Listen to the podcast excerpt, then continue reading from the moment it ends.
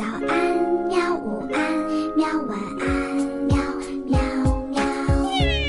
播呀播呀，快播呀！嘿咻嘿咻。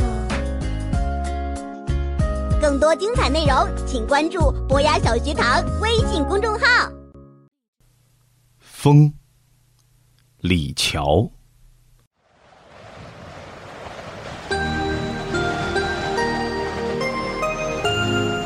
解落三秋叶，能开二月花。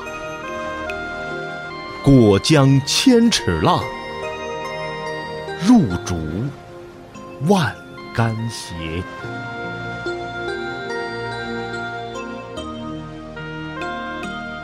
各位博雅小学堂的小朋友们，大家好，欢迎来到老于叔的诗词乐园。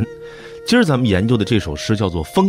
哎，再简单不过的一首咏物的诗，写的呢就是风。呃，先来给大家简单的哈翻译一下这首诗什么内容。其实我们也能听懂哈，但是还是来听一下标准的翻译方法，就是风的能力可谓巨大，能把深秋的树叶吹得飘飘洒洒，有时候它也很温柔，顺手吹开春天的遍地鲜花。如果他一时愤怒，就让江河卷起滔天巨浪；平静下来，又把万顷绿竹吹得歪歪斜斜。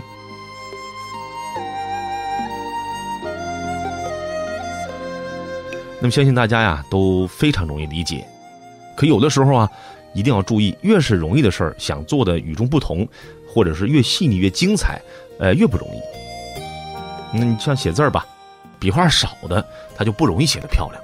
为什么呢？越简单的东西啊，对于别人也简单呢。大家水平都差不多，像鹤立鸡群，那你就得是更多的去琢磨。就像我们都看过跳水，对吧？往往规定动作的时候，大家这个分数拉得不开。但确实也可以通过这些非常简单的动作去考核运动员们的基本功水平。你们平时的考试也一个道理。这次题出简单了，考个九十五都排不上好名次。哎，这个 好好的听节目，咱不提不开心的事儿。反正老于叔小时候就特别不喜欢别人跟我说考试的事儿。行了，行了，行了，咱们呢说回这首诗。这么简单，怎么还成为了小学生必备古诗词呢？因为它的写作手法太巧妙了。怎么呢？整首诗干嘛写风的，对吧？哎，可是，在正文当中一个风字都没提到。确实，风也看不见，那怎么办呢？哎，我用其他的事物来描述风的一种状态。什么事物啊？里边说了，有落叶，有花儿，有浪，还有竹子。这首诗呢，哎，是有一些这个常规性的东西、常识性的东西，哎，需要大家体会一下的。比方说，什么叫三秋？三秋按照农历，七月为初秋，八月为仲秋，九月为季秋，合称叫三秋，也泛指秋季。那诗中的这个三秋啊，哎，就是指秋季，就是说农历九月份，或者是深秋、晚秋。此时呢，树叶开始凋零了嘛，这是一个常识性的东西。另外一个，呃，什么是二月？其实说的是农历二月，实际上就是这个初春的季节了。下一首诗，咱们研究咏柳，这里边也有一句叫做“二月春风似剪刀”，哎，也说的是春风。二月啊，这里二月基本上就代替了春天的意思。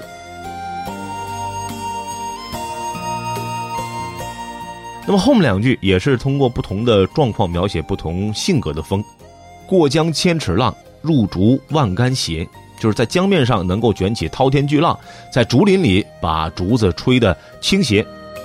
这风好像它有自己的这个个性似的，好像它有意识似的。那么这表明作者呢也用了拟人的手法，包括我们看到这个翻译也说了，发怒的时候就让江河水变成这个滔天巨浪。风怎么会发怒呢？拟人的写法。总之，非常的巧妙。那么，我们在理解这首诗的时候，在处理这首诗的时候，还是要做声音导演。比方说吧，咱们是站在什么样的角度去看这个落叶被刮下来呢？又站在什么角度，用什么视角去拍这个开花儿用什么角度拍千尺的浪？又用什么角度拍万竹斜呢？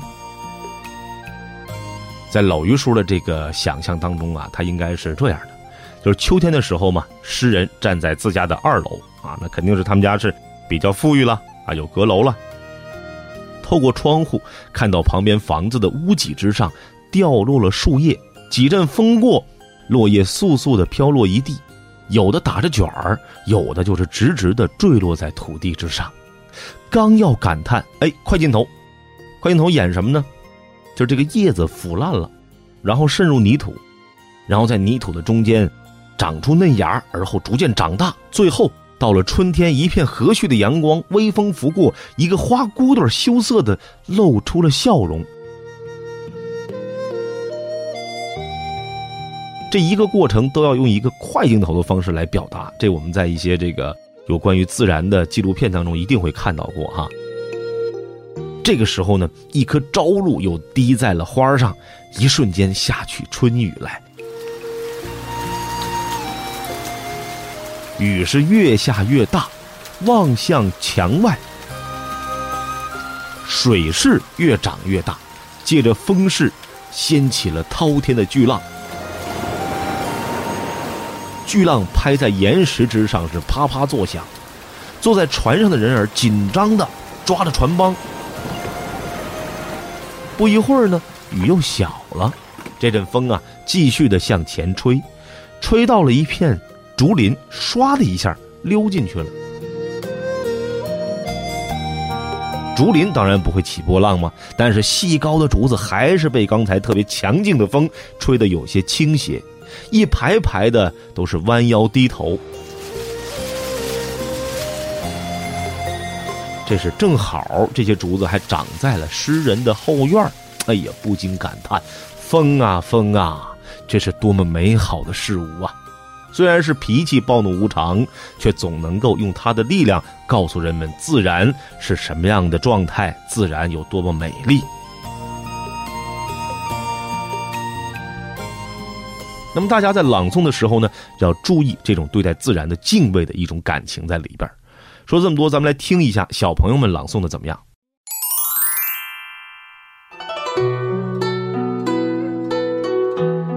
风，唐·李峤。解落三秋叶，能开二月花。过江千尺浪，入竹万竿斜。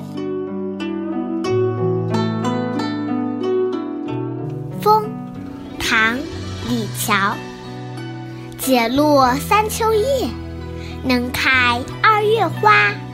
过江千尺浪，入竹万竿斜。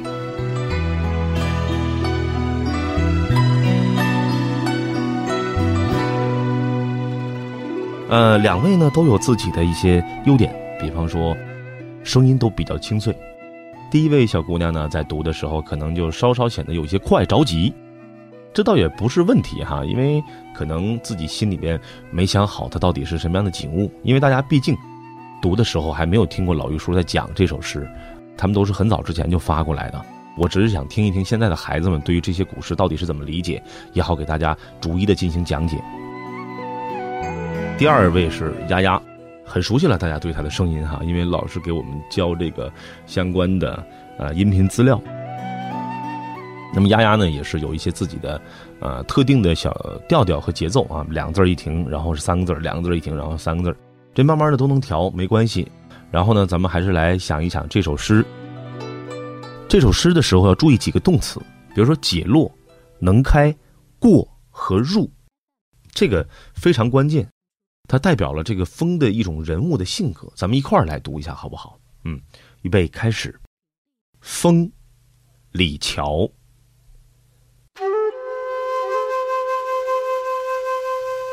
解落三秋叶，能开二月花。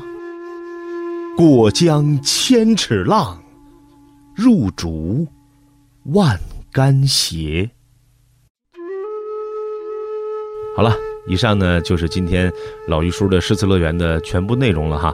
我们的这个每次介绍诗的这个顺序啊，还是按照小学生必备古诗词七十五加八十首这本书的顺序。那么下一首咱们要研究的是《咏柳》。